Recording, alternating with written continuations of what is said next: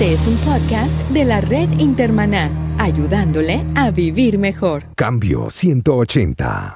Los roles, tanto del profesor como del maestro, cambiaron. Ahora el estudiante no es un receptor pasivo, sino que el estudiante fabrica su aprendizaje.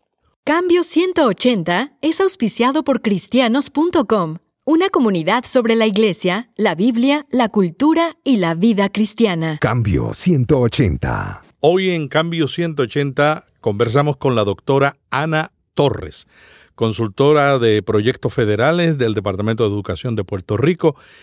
Ana es capacitadora de maestros, fue directora del programa educativo federal conocido como Proyecto Título 5 del Sistema Educativo Ana G. Méndez y también estuvo como directora de contenido y uso de información hispana y telecomunicaciones en la primera red en español de la PBS, el Sistema Público de Radiodifusión de los Estados Unidos, y también fue promotora de contenidos educativos para la Internet. Ana tiene un doctorado en tecnología instruccional y educación a distancia. Ana, bienvenida a Cambio 180. Ana, yo la conozco desde que yo era un niño y ella también. Así es. Y nos, nos unen dos, una persona muy importante que es su mamá, que fue una persona a la que yo admiré toda mi vida por su entrega y servicio al Evangelio. Y Ana salió como una profesional de ese hogar y ahora está haciendo grandes cosas en el área educativa en la isla de Puerto Rico. Ana, cuéntanos cuáles son las tendencias más importantes de la educación en el mundo. Estamos viviendo un momento muy trascendental en cuanto a los cambios y a las diversas adaptaciones que se están llevando a cabo en los procesos educativos a nivel mundial. Estas tendencias o las tendencias actuales en la educación enfocan directamente hacia la tecnología y abarcan todas las áreas correspondientes al proceso educativo. Y que todos sabemos que la tecnología y las telecomunicaciones en todas sus formas están cambiando la forma de vivir, de trabajar, de producir, de comunicarnos, de comprar y de vender, o sea, en todo todo el entorno va a ser bien distinto dentro de poco y ya hemos comenzado ese camino. El gran imperativo el gran mandato es prepararnos a aprender a vivir en este nuevo entorno. Tu pregunta me trae a la mente de inmediato tres aspectos que son bien fundamentales y que están recibiendo los cambios directamente. En las estrategias de enseñanza está siendo bien impactada. Los contenidos curriculares y el perfil o los roles del educador. Claro que existen otros aspectos, pero me gustaría concentrarme en estos tres. Mira, comenzando con las estrategias de enseñanza, tenemos que evaluar primero al estudiante que tenemos. El profesor Mark Prensky de la Universidad de Yale en el 2004 lanzó un término que se está utilizando mucho para entender al tipo de estudiante que tenemos. Él lo llamó el nativo digital. Y por otro lado está entonces el inmigrante digital. Estas, estas dos categorías tienen muchas diferencias y muchas características. Por ejemplo, el nativo digital es el que se dice que es el que nació, según el doctor Prensky, que es el que nace a mediados de la década, de la década del 85 a los del milenio. esos son los, los este, nativos digitales. ¿Por qué?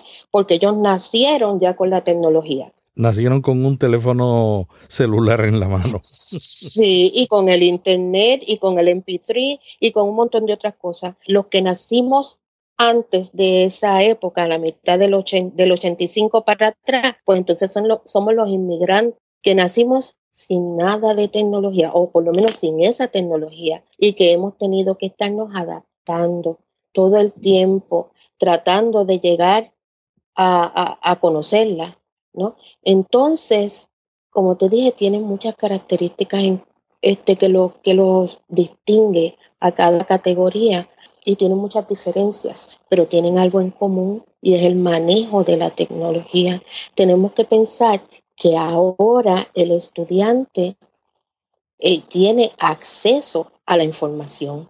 Pero tiene ahora acceso a una cantidad de información que las generaciones anteriores no teníamos, ¿no? Claro, y entonces por eso es que te, te indico que una de las áreas que está recibiendo mayor impacto es el currículo, porque la escuela tradicional controlaba el currículo, mm. controlaba en términos de cuánto va a aprender, la profundidad del tema, cuál va a ser, el tiempo que va a pasar interactuando con el currículo y ahora la nueva escuela, las nuevas tendencias indican que ya eh, no es el educador ni es eh, la institución va a determinar eso, porque el estudiante tiene tanto acceso que él puede mismo seguir buscando la información, adentrar, adentrarse en la información, pasar el tiempo que quiera trabajando con ese tema e inclusive determina hasta dónde llegar en cuanto a profundidad de conocimiento. Estás diciendo es que el gran cambio es quién controla el contenido de la educación. En este caso tú estás diciendo, el estudiante tiene tanta información como el maestro y cómo unen esas dos expectativas, por ejemplo, el, deseo del maestro de que el estudiante aprenda y el estudiante que tiene información y a veces a lo mejor hasta se aburre cuando el maestro está hablando de contenido que ya él sabe. ¿Cómo, cómo se amalgaman esas dos tendencias? Bueno, pues ahí es donde otra de las áreas que está siendo impactada por las nuevas tendencias son las estrategias de enseñanza. Ya el maestro no puede enseñar igual. El maestro ahora basa su estrategia en vez de enseñar contenido, estamos o tenemos que enseñar a aprender. Esa es la tendencia. ¿Qué significa enseñar a aprender? Tenemos que enseñar al estudiante a saber dónde está la información, adecuada. Mm. Validar las, las fuentes de información. Todos sabemos que en el Internet hay toda clase de información. Hay información valiosa, pero también hay información que es basura, ¿verdad? este, tenemos que enseñar al estudiante a validar. Es más, nosotros mismos, como usuarios del Internet, debe ser una, una clase una materia propia, individual y personal. Eso de aprender a valorar, a validar la información. Mm. ¿Qué de lo que encuentro vale la pena leer o vale la pena apropiarme de ese contenido o simplemente determinar quién lo escribe no sabe del tema, lo cogió prestado, no tiene profundidad, no tiene validez. Nosotros mismos, el público en general, es usuario del Internet y este aspecto nadie lo enseña. Ahora mismo hay una, unas teorías por ahí del miedo, este, eh, eh, inculcando el miedo de que si se va a acabar el mundo tal, tal mm. fecha, que si unas fuerzas militares, independientemente de qué país sean, están controlando hasta el medio ambiente en términos de, de los sucesos naturales, o sea que ya se puede crear un, un terremoto o un tsunami y hay mucha gente con miedo. La internet es buena para provocar miedo, ¿no? Exacto. Y si tú te vas a la profundidad de eso, el por qué están metiendo miedo, pues todos sabemos que eh, una sociedad con miedo es una sociedad débil. Entonces ahí es donde está la importancia de saber valorar, valorar fuentes. Una, una cosa que a mí me llama la atención, por ejemplo, han, habido muchos estudios sobre Wikipedia que dicen que la certeza de la información de Wikipedia comparada con la enciclopedia británica es de 2 o 3%. Sin embargo, yo he encontrado eh, páginas en Wikipedia que tienen información incorrecta. O sea, aún Wikipedia que es un concepto increíblemente nuevo de información donde unas personas lo ponen y unos curators la, la editan, ¿no? Siempre hay gente que edita. Aún en Wikipedia uno puede encontrar información eh, que, no es, que no es cierta, ¿no? O que esté incorrecta. Bueno, cuando Wikipedia comenzó, tuvo ese, tuvo muchos detractores. ¿Verdad? Mm. Pero ahora esos curadores, como tú le llamas, es un grupo de expertos que ellos han contratado. Y toda la información que se pone en Wikipedia ya está validada. Y cuando no ha sido validada por este grupo de expertos, pues entonces ellos ponen la aclaración. Y dice aquí falta validar esta información o esto no ha sido corroborado e inclusive sé de que de muchas universidades que ya están aceptando Wikipedia mm. en, como referencia. Wow. Este ¿Sabes, que una vez escuché una entrevista del fundador de Wikipedia y él contaba en la entrevista de que su mamá era maestra y cuando él estaba en la escuela su mamá le regaló la enciclopedia británica. Ok. Y hace unos años ese niño que era un lector, un estudioso de la enciclopedia británica, que era la enciclopedia, era la enciclopedia hace 10 o 20 años atrás. Hace unos años la enciclopedia británica dejó de imprimirse. Y una de las razones fue Wikipedia. O sea, como, como un, una nueva tecnología hace una disrupción de, de algo que, que, era tan sólido. Para mí es una muestra cómo cambia la tecnología, lo que tú estás diciendo, pero también cómo la gente está aprendiendo. Sí, fíjate, tenemos que ir a la raíz del nombre Wikipedia. Wiki es una estrategia que se está utilizando ahora en las escuelas, mm. el wiki, el, uso del wiki, o está basado en que el profesor ayude y motive a los estudiantes a sacar una definición de algún término cuando se hace entre todos, aportando. Y eso es lo que es Wikipedia, es una aportación del público. Y esto es una de las, de lo que llegó con el web 2. Porque acuérdate que en el primer eh, eh, web que teníamos, la primera comunicación con la computadora era que nos sentábamos y recibíamos. Ese es el web 1, ¿verdad? Cuando viene el web 2 es cuando nosotros ya podemos aportar. Sí, y ya nosotros... empiezan los comentarios, en comienzan los, los ah, foros. Casi no hay foros y yo me he dado cuenta que muchos sitios que yo seguía antes que tenían muchos comentarios, ahora la gente no comenta tanto ahí, comenta más en Twitter, comenta más en, en las redes sociales que en el mismo blog. Pues, sí, pero sin embargo se ha perdido la profundidad del tema, mm. que eso era algo que había en los blogs, y, en esos otros que tú mencionas. Entonces ahora la comunicación es más corta. Este, Twitter, 140. ¿La? ¿Verdad? Pero fíjate, ajá, entonces volviendo a eso de las estrategias de enseñanza, pues ahora, o sea que el contenido tiende a ser, al ser más abierto, también se, las estrategias entonces se van hacia escenarios, ubican al estudiante en unos escenarios que son de marco real, de convivencia social y de experimentación. Hmm. Ahí es donde van las estrategias de enseñanza. ¿Por qué? Porque los roles, tanto del profesor como del maestro, cambiaron. Hmm. Ahora ya el, estudiante no es un receptor pasivo, hmm. sino que el estudiante fabrica su aprendizaje. ¿Cuál es el valor de la experimentación en la educación? El descubrimiento es que se promueva al estudiante a que a través de el descubrimiento, la búsqueda, el tratar cosas, aunque se falle en la experimentación, eso es parte del proceso.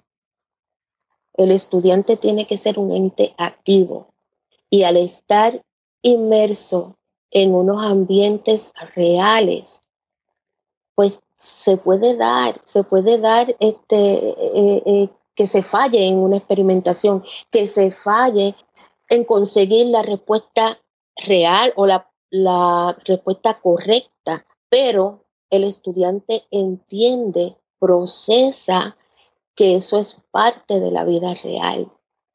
Mm. El cometer errores, pues se comienza de nuevo, se busca entonces las próximas, lo, lo, que se puede hacer ahora, ¿qué vamos a hacer? Esto me falló, ¿qué me va a hacer esto? Y todo eso promueve la, la creatividad del estudiante, la profundidad de conocimiento, la profundidad del aprendizaje, inclusive. O sea, hay que poner al estudiante, al estudiante de acuerdo a la filosofía constructivista, a que experimente, a que busque, a que ponerlo en un ambiente real.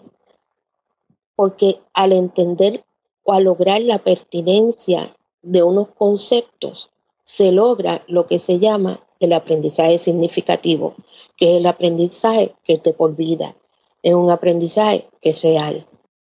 ¿Y cómo podemos lograr ese aprendizaje de por vida? Es una expresión muy interesante, porque yo sé que hay cosas que uno aprende y no son, no es un aprendizaje de por vida. ¿Cómo podemos lograr un aprendizaje de por vida? Bueno, según los teóricos, el aprendizaje de por vida o el aprendizaje significativo también se logra cuando tú enganchas, encajas o conectas un aprendizaje previo que ya tienes, que traes en tu bagaje, en tu equipaje, con el aprendizaje nuevo. Cuando tú logras que lo que se está hablando te traiga un conocimiento o tú digas, mira, sí, yo había escuchado de eso en algún momento. Eso es importante porque tú le diste en algún momento importancia y por eso lo tienes en tu memoria, lo tienes en tu cuadro mental, en tu, en tu inconsciente, ¿verdad? Lo traes y de a partir de ahí le vas añadiendo conocimiento, le vas poniendo estructura, lo vas haciendo más grande, más profundo. A eso es lo que se le conoce como el aprendizaje significativo. Y se dice, una de las características del aprendizaje significativo es que es de por vida.